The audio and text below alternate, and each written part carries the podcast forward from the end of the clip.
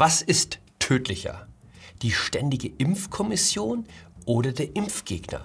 Effizientes Arbeiten mit Annalena Baerbock und brauchen wir in Deutschland wieder einen Albert Speer. Hallo und herzlich willkommen zu einer neuen Folge von 9 Minuten Netto. Mein Name ist Jan Fleischauer, ich bin Kolumnist beim Fokus und wir schauen hier gemeinsam auf die Lage in Deutschland.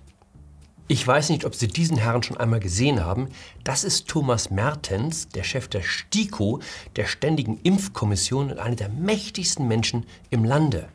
Von seinem Wort hängt ab, wer sich in Deutschland impfen lassen darf und wer nicht. Herrn Mertens Lieblingsschriftsteller ist Denner Dolny, der Autor des Erfolgsromans Die Entdeckung der Langsamkeit. Wir werden morgen wieder über die nächste sozusagen die fortgeschriebene Empfehlung beraten und das wird nicht lange dauern und dann wird die jetzt von Ihnen reklamierte Empfehlung auch Fra kommen. Frag nur, ich. Ja. Selbst wenn die Leute wie die Fliegen umfallen, Herr Mertens schiebt die Maske über seinen Bart und sagt, ja, in ein paar Wochen werden wir zu einer Entscheidung gekommen sein. Herr Mertens ist der Typ, der mit dem Zollstock in der Hand anrückt, um nach dem Bau des Hauses zu messen, ob auch alle Abstandsregeln eingehalten wurden. Wehe, irgendwo sind sie fünf Zentimeter zu nah an die Gartengrenze gerückt oder haben einen Anschluss, der nicht korrekt verlegt wurde. Dann wiegt er bedächtig den Kopf und sagt, Sie wissen ja, Gründlichkeit geht vor Schnelligkeit. Leute wie Thomas Mertens sind der Grund, warum der Bau eines Flughafens in Deutschland zehn und nicht zwei Jahre dauert und jedes Einfamilienhaus zu einem Millionenprojekt wird. Ich bin sicher, er wählt auch Grün. Ich frage mich, was tödlicher ist. Die STIKO oder der Impfgegner? Ich tippe auf die STIKO. Ich war vergangene Woche im Impfzentrum München H, um mich boostern zu lassen. Ich bin Ende 50, ich habe als Journalist Umgang mit vielen Menschen, außerdem leide ich an Asthma. Ich würde sagen, gute Gründe, um rechtzeitig für eine Auffrischung zu sorgen. Trotzdem hatte ich Angst, dass sie mich wieder wegschicken. Seit der zweiten Impfung waren erst fünfeinhalb Monate vergangen und Dr. Mertens hatte gesagt, den Schuss gibt es erst ab sechs Monaten. Ich hatte Glück. Die Malteser, die das Impfzentrum betreiben, hatten ein Erbarmen. Aber das ist eher die Ausnahme. Das ist ein Tweet, den Anne Will absetzte, nachdem sie beim Impfen war. War mit meinen Ü80-Eltern im Impfzentrum zur Boosterimpfung, im Hinausgehen, Ü70-Ehepaar wird abgewiesen, die sechs Monatsfrist lief er erst in zwei Wochen ab.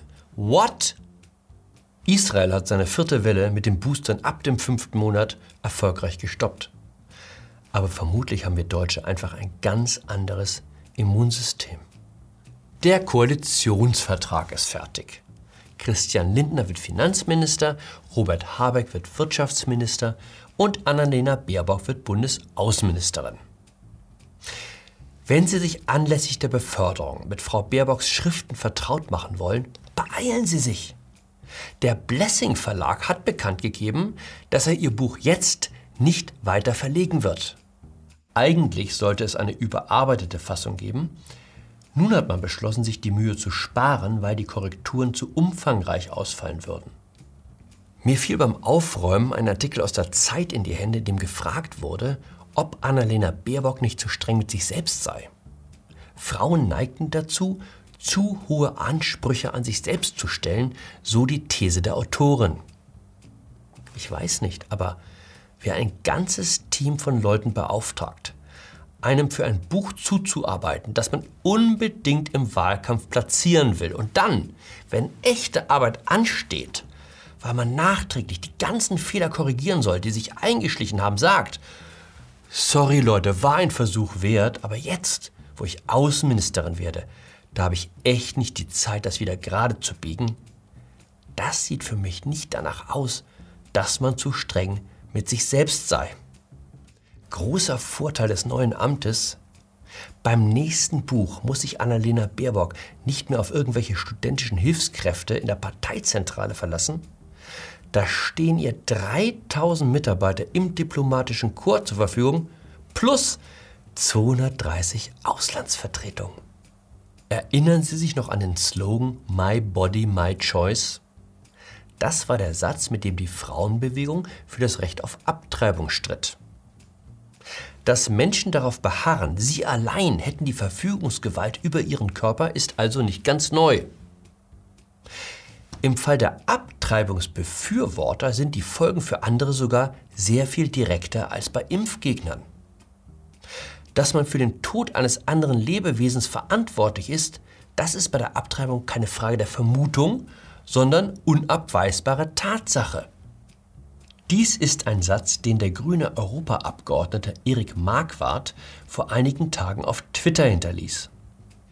Ich wünsche mir, dass bei allen Corona-Maßnahmen der kommenden Monate keinerlei Rücksicht auf die Befindlichkeiten von Personen genommen wird, die sich trotz breit verfügbarer Informationen und erwiesener Wirksamkeit ohne triftige Gründe nicht impfen lassen.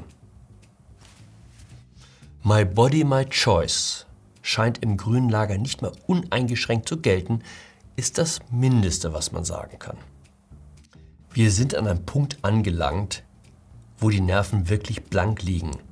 Nicht nur bei den Impfgegner-Gegnern. Eine Bekannte berichtete von einer Freundin, die ins Lager der militanten Impfgegner übergelaufen ist. Nicht nur, dass die Frau für die beiden halbwüchsigen Söhne sogenannte Corona-Partys organisiert, damit sie sich beide anstecken, sie selbst versucht sich ebenfalls seit Wochen zu infizieren, damit sie nach durchstandener Infektion als genesen gilt. Lieber Covid als die Impfung. Auf was Menschen so kommen. Ich dachte bislang immer, wenn es hart auf hart kommt, dann besinnen wir uns auf unsere deutschen Tugenden. Ich will jetzt nicht zu weit in die Geschichte abschweifen, aber der Ausstoß der deutschen Kriegswirtschaft erreichte seinen Höhepunkt im Juli 1944, also nach vier Jahren unablässiger Flächenbombardements. Von dieser Härte ist nichts mehr übrig. Wir sind so gründlich pazifiziert, dass man sich im Ausland besorgt fragt, was ist bloß mit den Deutschen los? Das ist der Mann, der in Portugal die Impfkampagne organisiert hat. Das ist der General, der die Dinge in Italien in die Hand genommen hat. Bei uns bekommen sie es nicht mal hin, dass sich das Militär rechtzeitig impft. Ein Befehl hätte gereicht. So ist das in der Armee. Stattdessen verhandelt man mit dem Gesamtpersonalrat über Wochen, ob der Soldat sich eine BioNTech-Spritze geben lassen sollte oder doch lieber nicht. Simple Frage, warum werfen wir nicht alles, was wir haben, an die Impffront? Statt darüber zu reden, wie wir diejenigen impfen, die sich nicht impfen lassen wollen, erstmal all diejenigen rannehmen, die Schlange stehen. Jeder Zivildienstleistende wurde nach einer Woche im Altenheim auf die Runde geschickt, um den alten Menschen ihr Heparin zu spritzen. Ich spreche aus Erfahrung. Aber die Corona-Impfung ist ein Hoheitsakt, den nur ein ausgebildeter Facharzt vornehmen darf? So ein Oberarm ist schwer zu verfehlen. Das schafft sogar ein Apotheker mit fünf Jahren Ausbildung. Vielleicht, ganz vielleicht brauchen wir im Gesundheitsministerium ein Albert Speer. Nur für vier Wochen.